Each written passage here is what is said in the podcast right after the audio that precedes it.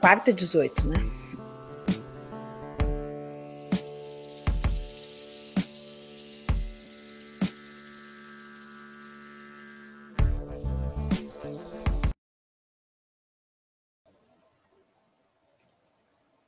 Olá, um ótimo final de tarde aos ouvintes da 95.7 FM.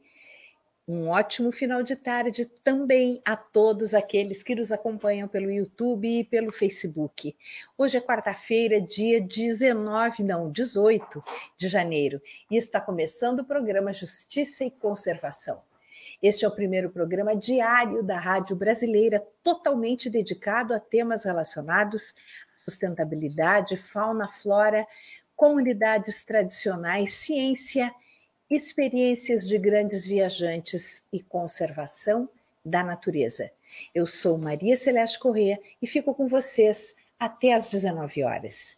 No programa de hoje, vamos falar sobre os órgãos públicos federais para a proteção dos animais. E vamos conhecer a Capivara da Estrada, a iniciativa de um viajante que busca por novas paisagens para desenvolver um novo olhar sobre o Brasil. Fique com a gente dentro de 10 segundos.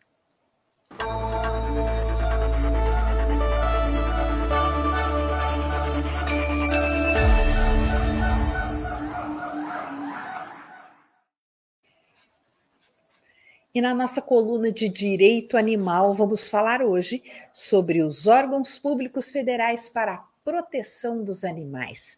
Conosco, o nosso querido professor Vicente Ataíde. Olá, professor. Boa tarde, Maria Celeste.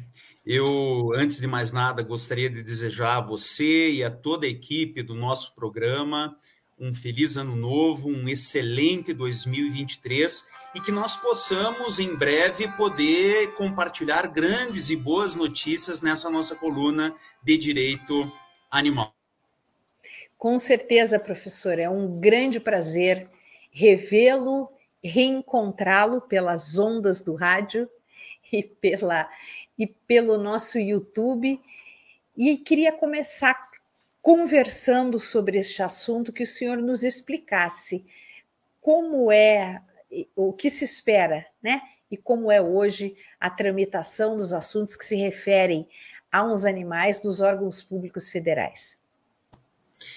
Muito bem. Eu acho que eu sempre eh, acho importante, né, Maria Celeste, frisar que a minha participação nessa coluna é sempre como professor é, da Faculdade de Direito da Universidade Federal do Paraná, e eu não falo aqui como juiz federal, né? não é nem da minha alçada como magistrado julgar temas relativos a direito animal, e para deixar claro que as nossas manifestações aqui são científicas, do ponto de vista da ciência do direito, da promoção dos direitos animais, e sem nenhum, nenhuma, nenhum aporte político partidário. Evidentemente que o direito é uma ciência social, é, ela envolve é, necessariamente as discussões políticas, mas não tem essa conotação de partidarismo ou de qualquer é, manifestação a favor ou contra é, posições político-partidárias. Eu digo isso especialmente, Parinha Celeste, para que não me interpretem mal o que eu vou falar é, nesse momento, como aconteceu é, é, na minha manifestação nas redes sociais.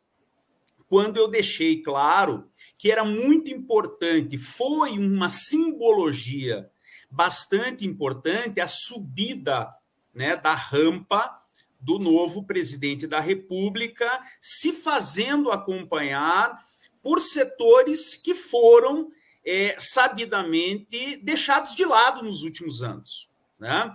É, manifestar aquela é, é a subida à rampa, trazendo é, representantes da população indígena, da, é, das mulheres, da, daqueles setores de trabalhadores que são alijados, né, que são é, vulneráveis pela sua própria realidade do trabalho, a catadora né, de reciclagem, que foi quem colocou a faixa é, presidencial no novo presidente da República, é, pessoas com deficiência, enfim, vários, aquela diversidade que era necessária, que subiu a rampa e que foi objeto de comentários em todos os setores da mídia.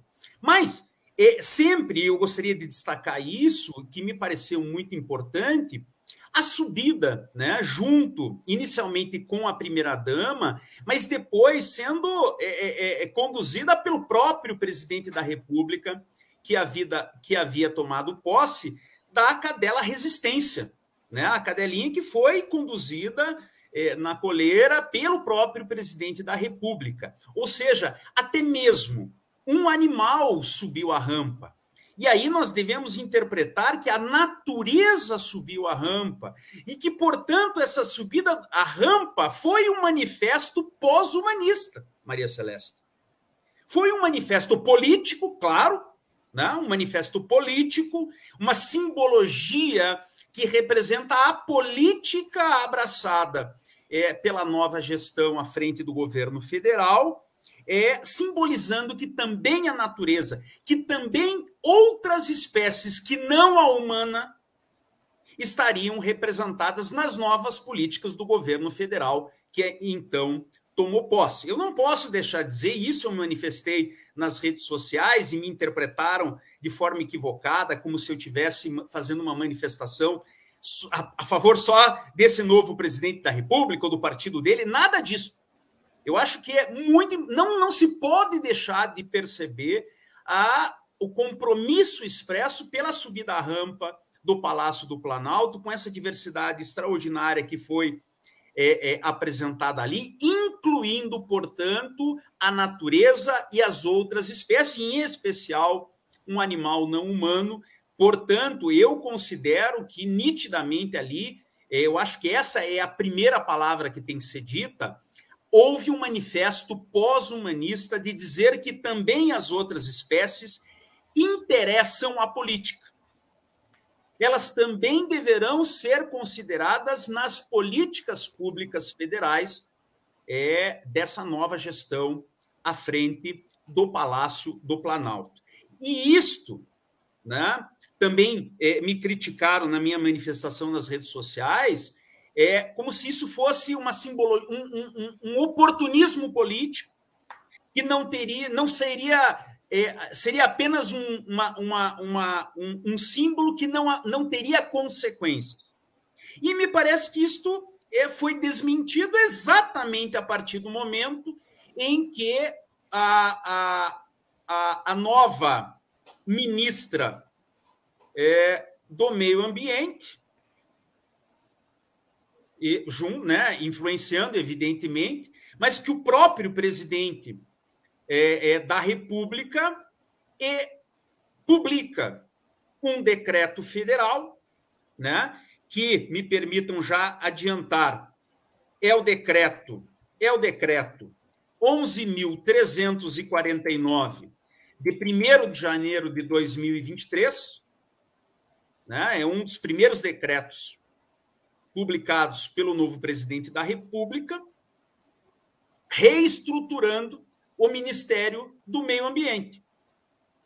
E dentro da nova estrutura do Ministério do Meio Ambiente, nós temos dois órgãos que participam da estrutura organizacional do novo ministério, que agora passou a se chamar Ministério do Meio Ambiente e Mudança do Clima, que é, adianto aos nossos ouvintes e telespectadores pelo YouTube, é, como órgão específico singular, a Secretaria Nacional de Biodiversidade, Florestas e Direitos Animais, e dentro dessa nova secretaria, o departamento, o departamento de proteção, defesa e direitos e direitos animais. Ou seja, uma manifestação clara de que a subida da rampa trazendo animais já teve uma consequência na própria organização interna da, do governo federal, do Ministério do Meio Ambiente e Mudança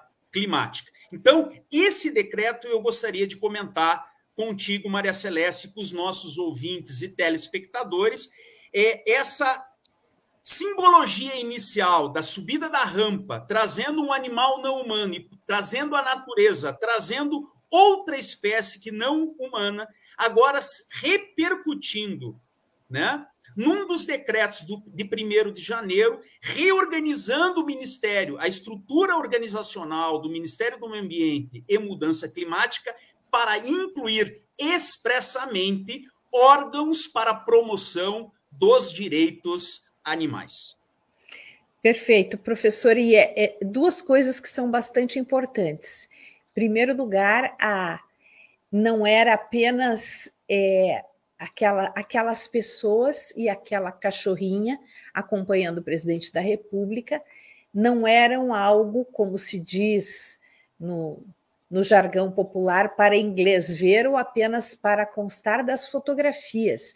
Aquilo era um anúncio de prioridades e de valoração de cada um daqueles entes representados naquela subida à rampa.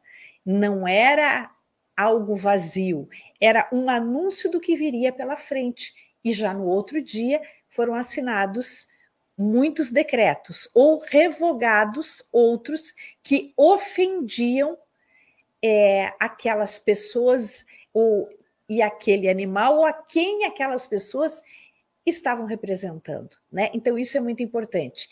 A Maria Fernandes está dizendo aqui que é importante lembrar que a resistência, o nome da cachorrinha é curitibana.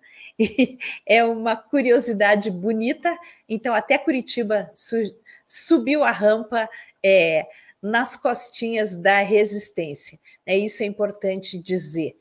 E, e também é muito importante lembrar é, apesar da, das paixões que às vezes se exacerbam no campo da política, a partir do momento em que um presidente da República é diplomado e ele assume, ele é o chefe de Estado. Ele não é mais o representante de um partido. Ele representa, ele teve que escolher um partido, porque assim a nossa a nossa legislação exige. Você não pode ser candidato a presidente da República sem um partido. De fato, ele tem uma história muito concreta ligada a um partido político, ao Partido dos Trabalhadores. Mas a partir do momento em que ele se elegeu, ele é presidente de todos os brasileiros e ele é um chefe de Estado. Portanto, as agressões que o senhor sofreu, professor, nas suas redes sociais, é, são frutos de um equívoco de visões equivocadas a respeito do papel do presidente da República na vida nacional. A partir daí, eu queria que é, o senhor desse prosseguimento às suas colocações a respeito dessa legislação que muda a partir do Ministério do Meio Ambiente. Muito bem, muito obrigado até, Maria Celeste, pelas suas palavras que me confortam muito, né? É, é, bem importante a gente saber que a gente conta, né, com esse apoio é, é, qualificado né, das nossas manifestações, que tem um objetivo de promoção dos direitos fundamentais, sempre com essa meta. Pois bem, então, é, é, é bem na, na, na, na tônica que você que você bem retratou, nós tivemos, portanto, uma simbologia da subida da rampa, uma manifestação política pós-humanista, porque incluiu também outras espécies que não a, a, a, a espécie humana, e no mesmo, no, no dia primeiro, foi assinado o decreto 11.349 de 2023, que deu uma nova estruturação ao Ministério do Meio Ambiente e Mudança Climática, é prevendo pela primeira vez na história, pela primeira vez na história, é órgãos, uma secretaria e um departamento expressamente contemplando direitos animais. E não, não se trata, veja bem, apenas de proteger os animais porque são bens ambientais ou porque têm um valor instrumental, uma serventia para os seres humanos. O título né, a denominação desses novos órgãos públicos né, é representa efetivamente o reconhecimento, o reconhecimento por parte do atual governo federal de que existem direitos animais e que, portanto, os animais têm valor intrínseco, interessam por si sós, são fins em si mesmo. E isto é uma ruptura absoluta de paradigmas do que da história dos órgãos públicos federais, né, que sempre tiveram uma manifestação de preocupação com os animais apenas e tão somente pelo seu valor ecológico e, às vezes, pelo seu valor econômico. Pela primeira vez na estruturação administrativa do governo federal, especialmente do Ministério do Meio Ambiente e Mudança Climática, né, a utilização da nomenclatura do direito animal. E isto, para o direito animal, é muito significativo, Maria Celeste. Porque isto é mais um passo, mais um tijolo no reconhecimento da autonomia científica do direito animal. Direitos animais existem, estão incluídos no nosso ordenamento jurídico. E agora, com essa reestruturação é, do Ministério do Meio Ambiente e Mudança Climática, fica patente, claro, o reconhecimento por parte do governo federal de que animais têm dignidade própria, têm valor intrínseco e, portanto, são titulares de direitos fundamentais. Para mostrar isso, especialmente para os nossos espectadores do YouTube, eu vou compartilhar o decreto aqui para ficar mais fácil. São alguns artigos do decreto que nos interessam diretamente. Vai aparecer aí o decreto para todos. Está aí. Esse é o site oficial do, do Planalto, da Presidência da República. Estamos a estudar o decreto 11.349 de 1 de janeiro, que eu já passo lá para o, o final do decreto, vejam, assinado pelo presidente da República, Luiz Inácio Lula da Silva. Decreto que entra em vigor na data de 24 de janeiro de 2023, quando então nós já temos agora, né, a ministra é, do Meio Ambiente e Mudança Climática, Marina Silva, que tem o dever de é, nomear todos os cargos e é, dar seguimento a estruturação administrativa e as finalidades é, dessa nova estrutura organizacional. Percebam aqui abaixo que esse decreto contém exatamente o anexo que dá a estrutura regimental do Ministério do Meio Ambiente e Mudança do Clima, que é a nova denominação do Ministério. Eu avanço exatamente nesse decreto, nesse anexo que é onde está estão apresentadas as novas as novas estruturas administrativas. O artigo 1 estabelece as competências do Ministério do Meio Ambiente e Mudança do Clima, e é no artigo 2 que nós começamos a, a, a, a nos deter na estrutura organizacional do novo ministério. O artigo 2 diz: o Ministério do Meio Ambiente e Mudança do Clima tem a seguinte estrutura organizacional. Primeiro, inciso 1, um, os órgãos da assistência direta imediata ao ministro, a ministra, no caso, e nos interessa o inciso 2, que eu destaco aqui. Órgãos específicos singulares. Artigo 2 Inciso 2, órgãos específicos singulares, e aí o, a linha A traz a novidade, a primeira novidade. Secretaria Nacional de Biodiversidade, Florestas e Direitos Animais.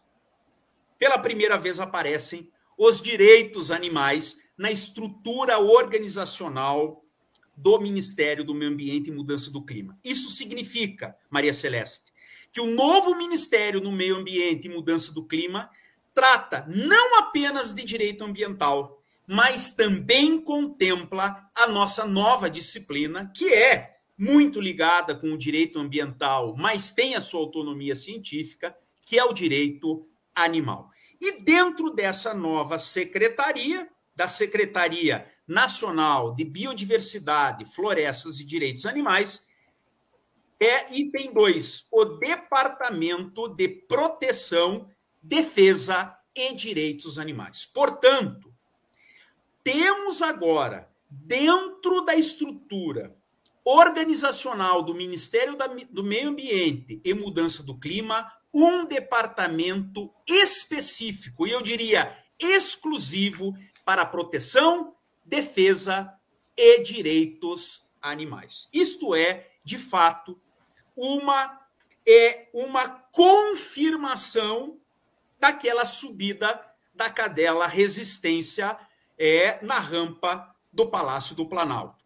Há, de fato, uma estrutura organizacional agora própria para a proteção, a defesa e a promoção dos direitos animais, sempre lembrando que falar de direitos animais é dizer que animais não são coisas, não são meros bens ambientais, são sujeitos de direitos fundamentais, têm dignidade própria, têm valor intrínseco. O que o governo federal fez com esse decreto, com essa nova organização, é dar cumprimento à promessa constitucional, lembrem todos, é dar cumprimento no plano federal, no plano administrativo federal, da promessa constitucional de proibição, da regra constitucional de proibição da crueldade contra os animais e, sobretudo,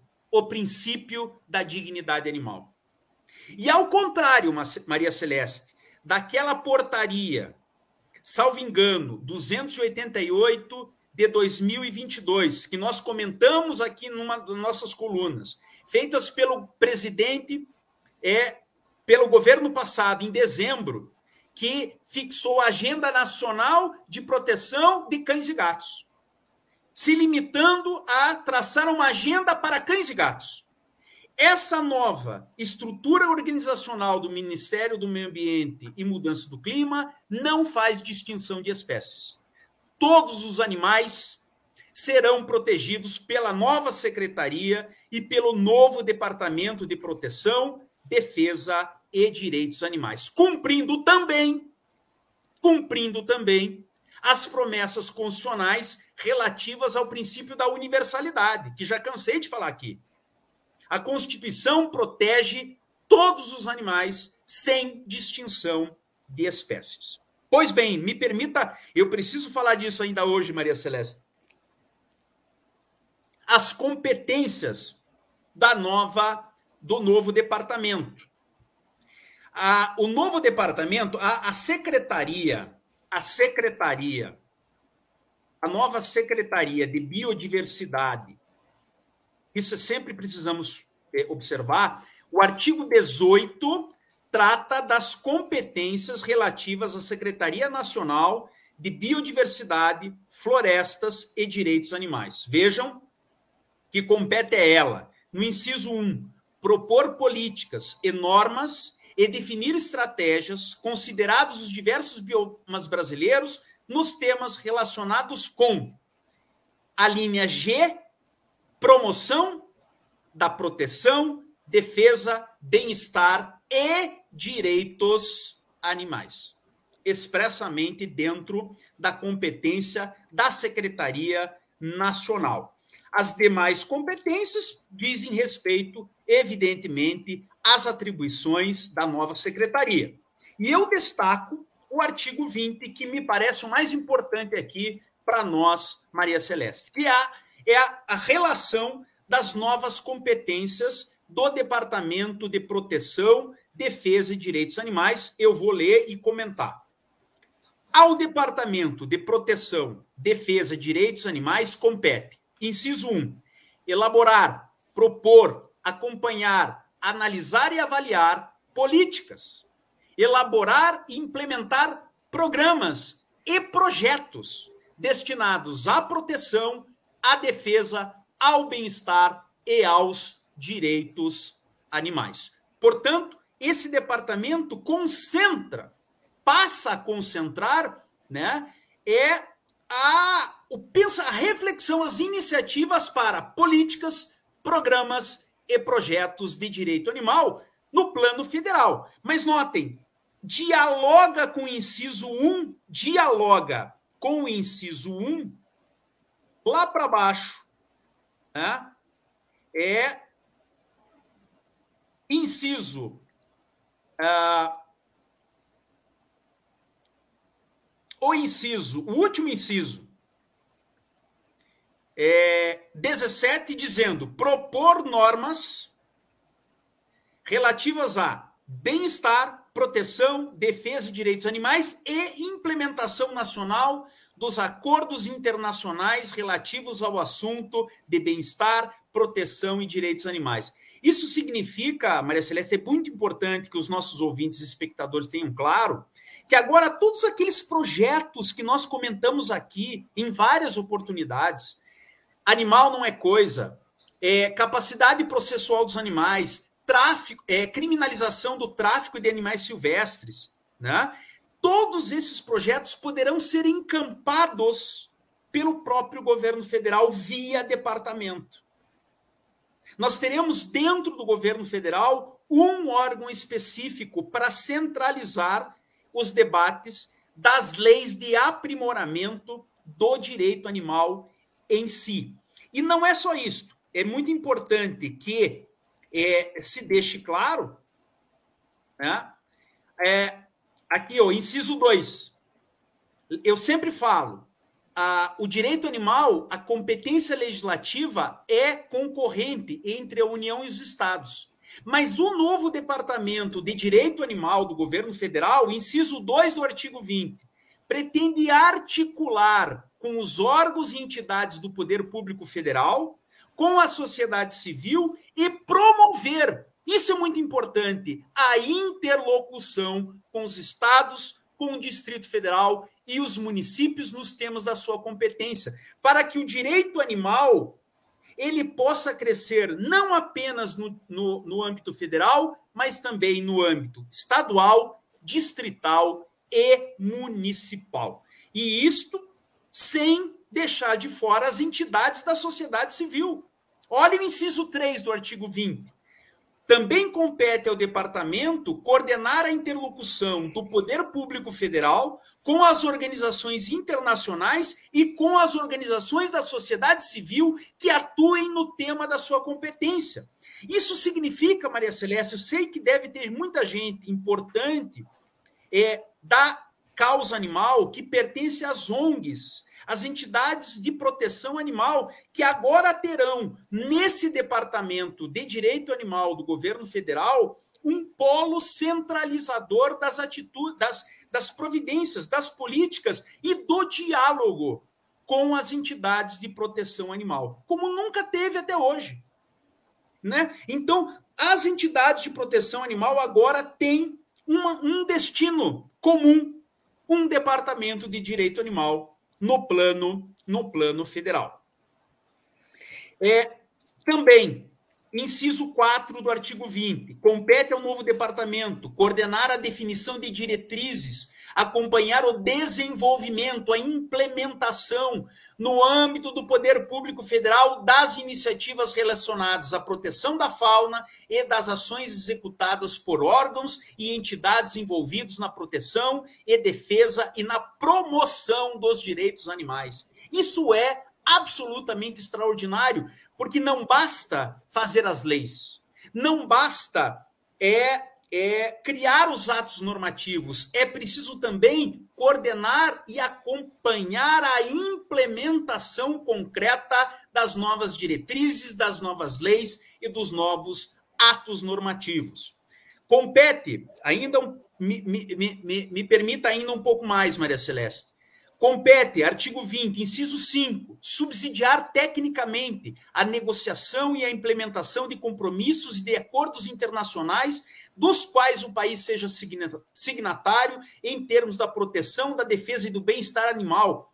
Veja, nós vamos poder ter, a partir desse departamento, a possibilidade de criar um direito animal internacional, articulando o Brasil com outros países e, quem sabe, Maria Celeste, que a Declaração Universal dos Direitos Animais passe a ser uma normativa internacional reconhecida pelos países, coisa que ainda nós não temos e que agora temos condições de fazer o Brasil liderar o processo de criação de uma convenção internacional que reconheça os direitos animais. É, também, inciso 6, identificar e apoiar a disseminação de boas práticas em termos de defesa da fauna doméstica, domesticada e selvagem e da garantia dos direitos animais. Sete, apoiar o planejamento, a organização e o acompanhamento da agência, da agenda ministerial no âmbito das suas competências. É, oito, assistir tecnicamente os órgãos colegiados na sua área da atuação, e aí eu lembro que os colegas médicos veterinários, biólogos, né, e outros tantos cientistas terão certamente uma atuação privilegiada dentro desse departamento. É, inciso é, 9, apoiar a mobilização das entidades da sociedade civil na discussão e na implementação de políticas de proteção, defesa de direitos animais, mais uma vez, as entidades aí presentes. 10, apoiar e subsidiar a criação de medidas protetivas, especialmente em situações de desastres naturais e grandes calamidades, com vistas ao resgate e à adequada alocação dos animais em situação de perigo e vulnerabilidade. Fundamental, nós sabemos aí, não precisamos lembrar das queimadas do Pantanal, Brumadinho, Mariana, em que tantos médicos veterinários, resgatistas foram aí é, fundamentais na proteção e resgate dos animais. É, chegando lá, nove, é, é, inciso do artigo 20, promover a cultura de proteção, defesa e direitos animais, a educação animalista. É, décimo segundo, promover a educação e a prevenção para a proteção e defesa de animais domésticos e domesticados e para a preservação da fauna nativa. Décimo terceiro, estabelecer medidas preventivas de defesa, proteção, bem-estar e direitos animais. Décimo, é, décimo quarto, estimular a capacitação de recursos humanos para as ações de proteção, defesa, bem-estar e direitos animais, que é, deve incluir também, certamente, juízes, promotores de justiça, delegados de polícia, agentes públicos em geral. Décimo quinto, apoiar ações necessárias à prevenção e ao controle de espécies exóticas invasoras que coloquem em risco a conservação da biodiversidade nativa, mas nesse caso em consonância com os direitos animais, evidentemente. É, décimo sexto, apoiar órgãos públicos competentes na elaboração e implementação de políticas, programas e projetos para promover o controle populacional ético de cães e gatos. Vejam que os cães e gatos são importantes, mas constituem apenas uma das tarefas do novo departamento. E como eu tinha lido, o 17 é, do artigo 20, propor normas relativas a bem-estar, proteção e defesa de direitos animais e a implementação nacional dos acordos internacionais de direitos animais.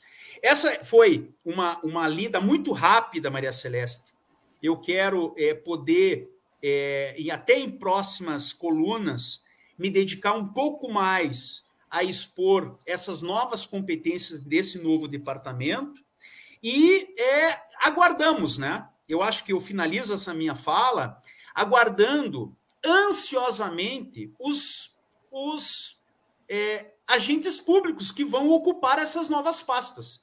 Quem será o titular da nova secretaria de Biodiversidade, Florestas e Direitos Animais. Quem ocupará o novo Departamento de Proteção, Defesa e Direitos Animais para que a gente possa abrir um diálogo e, quem sabe, Maria Celeste, trazer essas pessoas, esses responsáveis pelos novos órgãos públicos federais de direito animal, para conversar com a gente aqui na nossa coluna de direito animal de todas as quartas. Com toda certeza, professor. Eu só vou responder aqui ao Renato Maia, que escreveu: como encarar cães e gatos como espécies exóticas invasoras em unidades de conservação, como alinhar os interesses legais de proteção a todos os animais com a conservação da fauna silvestre. Bem, o professor colocou que ali que em determinados artigos dessa nova lei, essa preocupação do Renato Maia já está contemplada. Por quê? Assim como serve aos humanos, os direitos de todos terminam, ou de alguns terminam quando começa o direito dos outros. E nas unidades de conservação, quem deve ter amplo direito de existência são as espécies da fauna e da flora nativas, nativos do Brasil. Cães e gatos em unidades de conservação exigem um cuidado gigantesco, muitas vezes a retirada desses animais, sempre com ética e respeitando os direitos de todos eles. Eu acho que é isso, não é, professor? E veja que em determinadas unidades de conservação nem seres humanos são admitidos. Exatamente. Nem os seres humanos são admitidos. E é com o mesmo cuidado que nós não vamos permitir que seres humanos trafeguem em determinadas unidades da federação, é que nós não vamos permitir que cães e gatos façam o mesmo.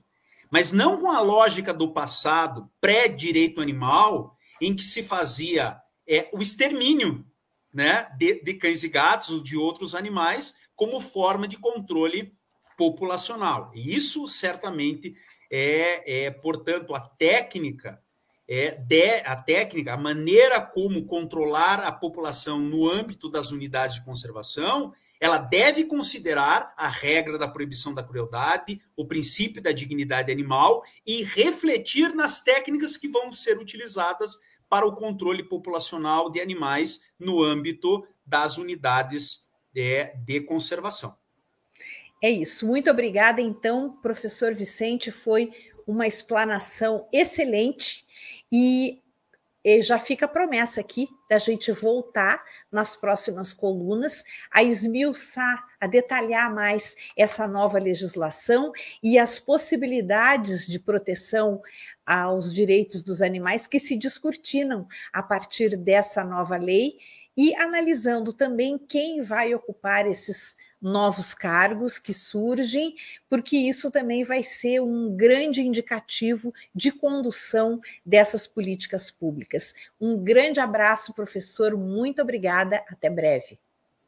Muito obrigado, Maria Celeste. Muito obrigado a toda a equipe do programa Justiça e Conservação, e em especial os nossos espectadores do YouTube e ouvintes da nossa rádio. Um abraço e até a próxima quarta. Até a próxima.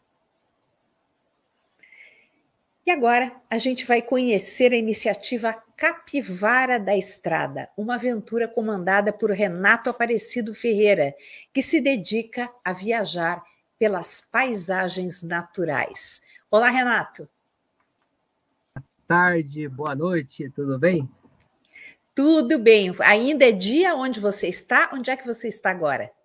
Eu estou aqui em Passo Fundo, aqui é finalzinho de tarde, aqui no Parque Gare, aqui, muito bonito também.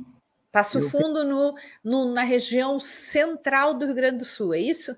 Isso, isso, aqui mesmo. Perfeito. Conta um pouquinho para a gente, Renato, quando é que você se converteu nesta capivara da estrada? É, no meio do ano passado, eu ainda era gerente de uma agropecuária e o cotidiano, vida corrida, é, me deu uns estresses e eu resolvi pegar a estrada, conhecer paisagem, natureza, cachoeira, praia, curtir bastante, ver as belezas naturais que a gente tem aqui no Brasil, primeiramente. Foi tipo, a partir. Foi a partir então do meio do ano passado. Tem, não tem nenhum ano essa sua não, decisão. Não, não tem nenhum ano. Aí foi com, com arrumar um carro, modificar ele, achar um nome, achar algo que se encaixasse no, no perfil. Com a graça de Deus, chegamos a esse projeto Capivara da Estrada. Perfeito. Por onde você já passou, Renato? saí de Apucarana, do norte do Paraná, fui até a capital, Curitiba, conheci diversos locais aí, desci o litoral paranaense todinho ali, desde Antonina, Morretes, Paranaguá, vim até Guaratuba, atravessei Itapuá e conheci de, de Itapuá até para até Laguna. Eu vim pelo litoral de Santa Catarina. Depois eu cruzei o estado para chegar até Passo Fundo. Você fez um planejamento desses seus roteiros até agora? É, planejou esse circuito de acordo com aquilo que você queria conhecer, com as distâncias, estudou mapas, estudou sites. Como é que foi isso? Por incrível que pareça, saí de casa só sabendo que eu ia que eu iria chegar em Curitiba. Depois de Curitiba ia fazer litoral. Mas depois a minha intenção era conhecer todo o litoral catarinense. Mas não foi estudado, não foi mapeado. Eu vou, sinto, no, sinto vontade de pegar aquela estradinha, sigo e chego nos lugares maravilhosos. Natureza, conheci, conheci um, um, lugar encantador ali em Laguna, a Pedra do Frade ali, dormi, amanheci num lugar paradisíaco. De um lado eu olhava, parecia, parecia o deserto lá dos Estados Unidos, do outro lado olhava mar. Então eu vou ir, vou mais com tato, assim, a pessoa me indica, ou assim, ah, quero conhecer tal lugar, vai lá e conhece por mim. Eu vou.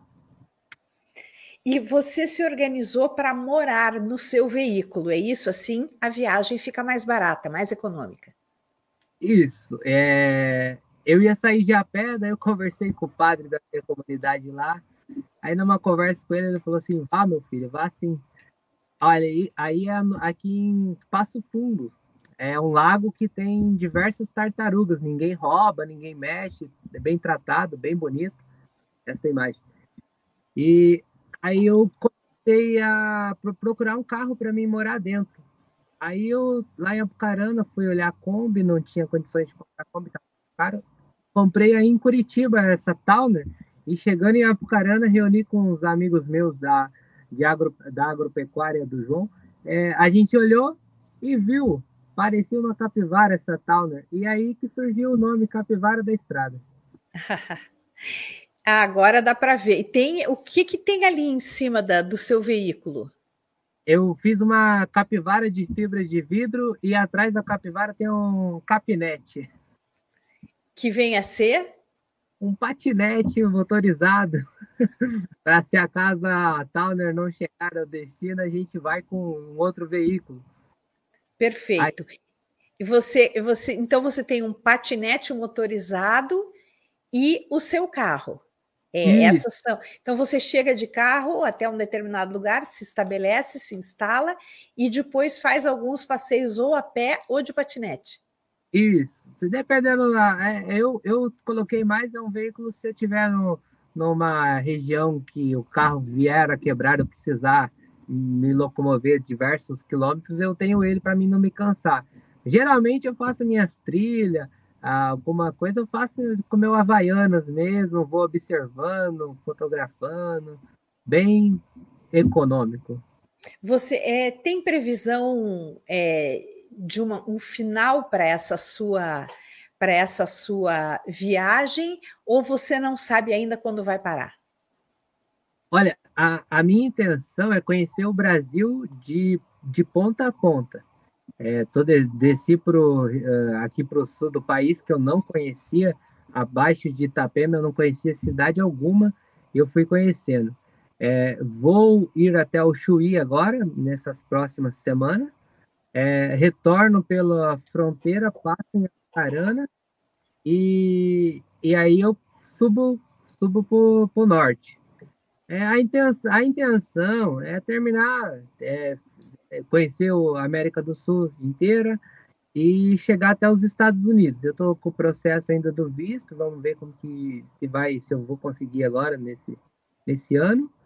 É, eu acredito que uns dois, três, mais uns três anos eu ainda viaje bastante. Se eu não emendar e for mais para frente ainda. Quer dizer, você, isso é o que se chama de liberdade.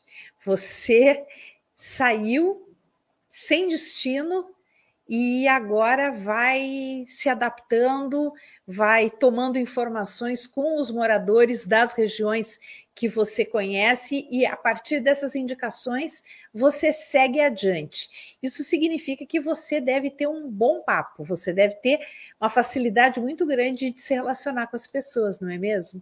Por incrível que pareça, não é nem eu falando, é o carro falando e as pessoas vão lá sorrir se interessa por, pelo que eu estou fazendo, é, como que eu vou, daí ele já se sente a, abraçado pelo projeto e fala, pô, quem que não chegou a, a, a, um dia na vida falar assim, eu vou pegar o dinheiro que eu tenho e sair pela estrada, conhecendo os lugares, só com a minha mochilinha nas costas. Foi o que eu fiz.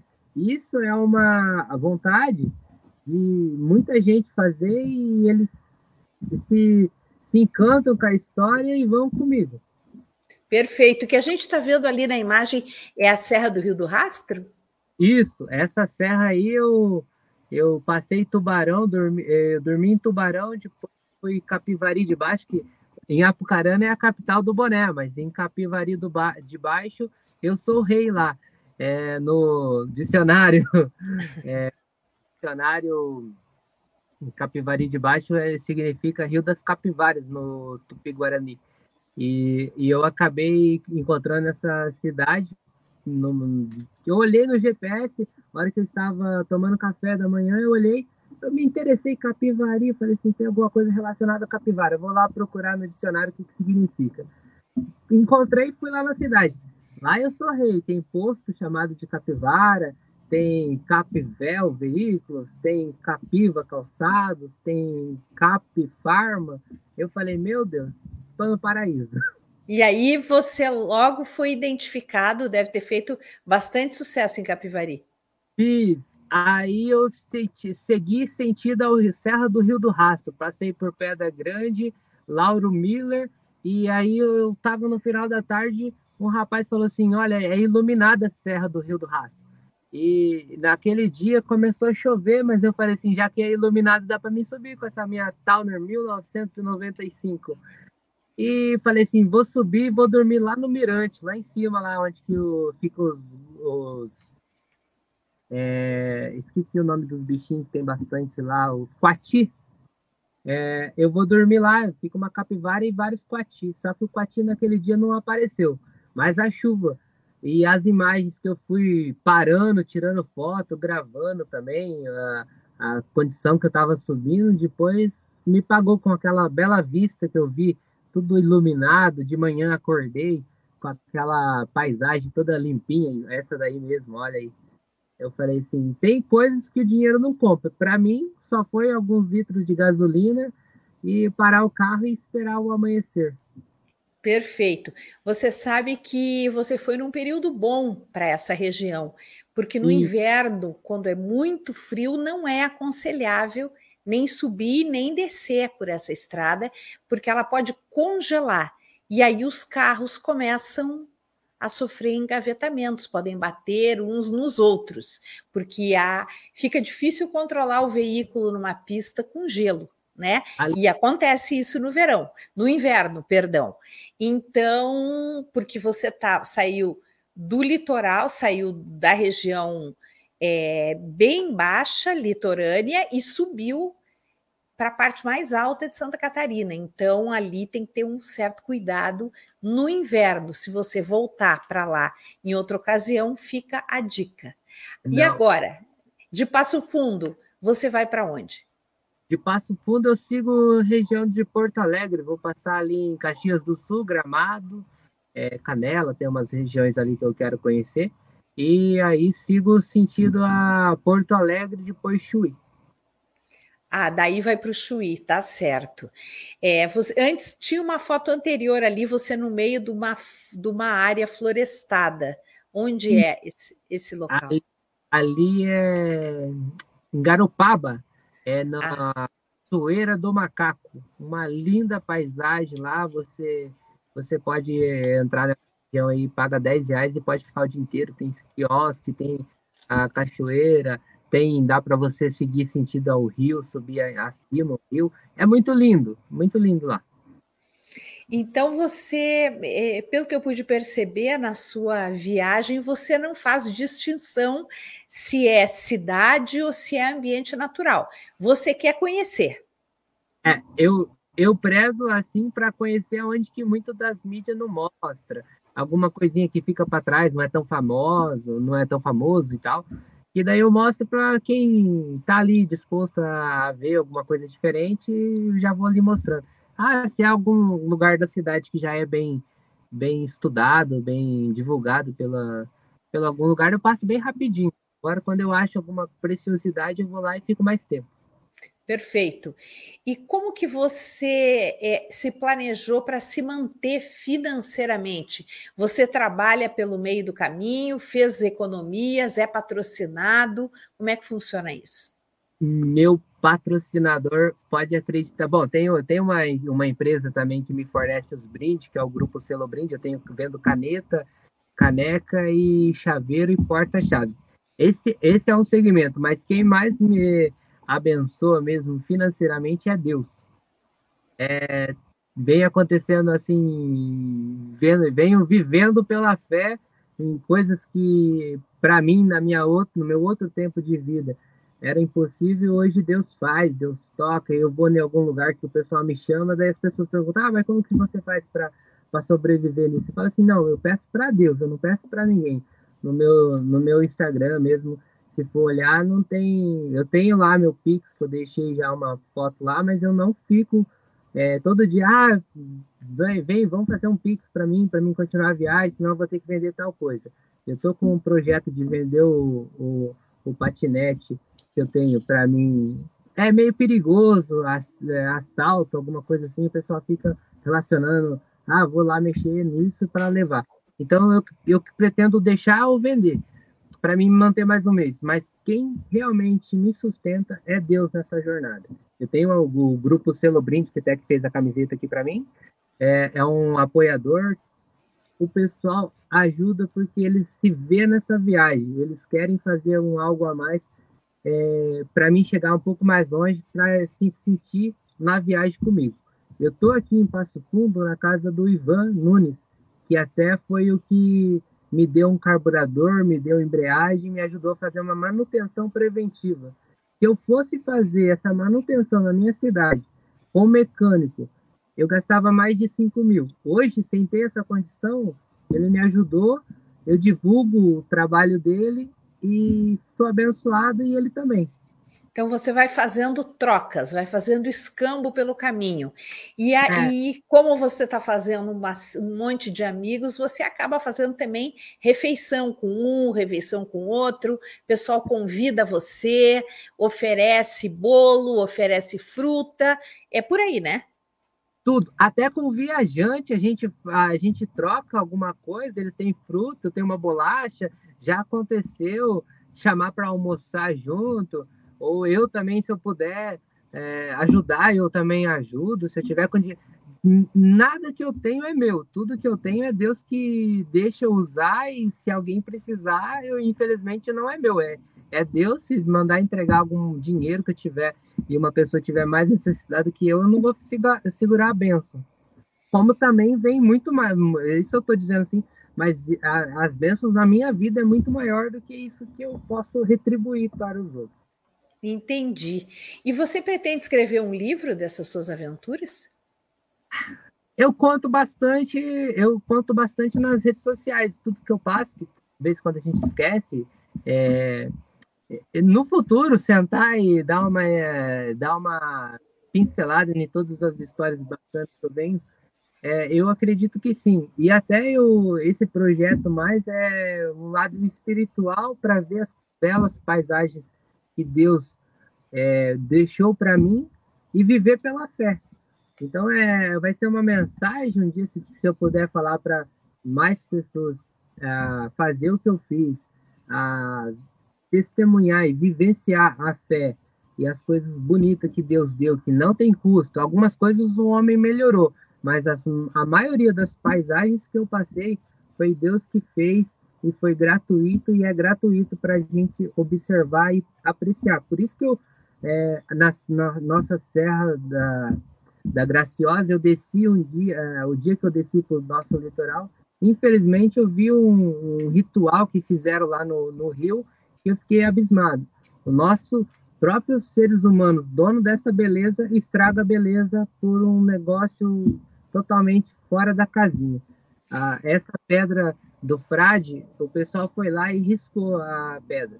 Gente, é um, é um negócio que vai ficar para muitas gerações ainda, e a gente devia pensar um pouquinho mais em vez de destruir. De depredar, né? Em vez de depredar. É, então, a Maria Fernandes está perguntando aqui o seu Instagram é é arroba Capivara da Estrada Oficial, é isso? Isso, isso ah, esse mesmo. Arroba. Capivara da Estrada Oficial. É por aí que o pessoal segue você. Tem YouTube também?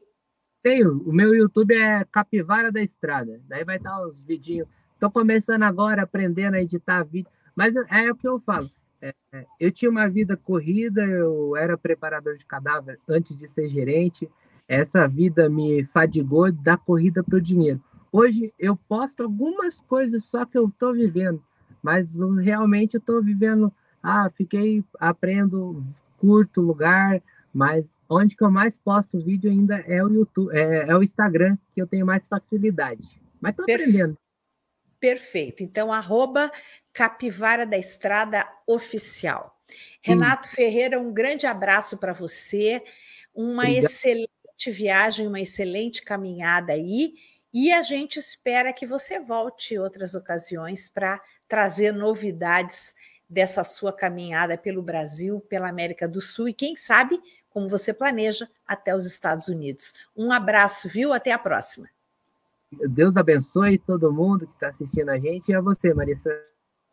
Obrigada, Renato. Um abraço. E esse foi o programa Justiça e Conservação desta quarta-feira, 18 de janeiro. Trabalhos técnicos de Guilherme Batista, João Marcelo Leal e Mayala Fernandes. Apoio SPVS, Grupo KWM Melíponas, ERT Bioplásticos e Instituto Legado. A todos vocês, um grande abraço, muito obrigada pela companhia e até amanhã.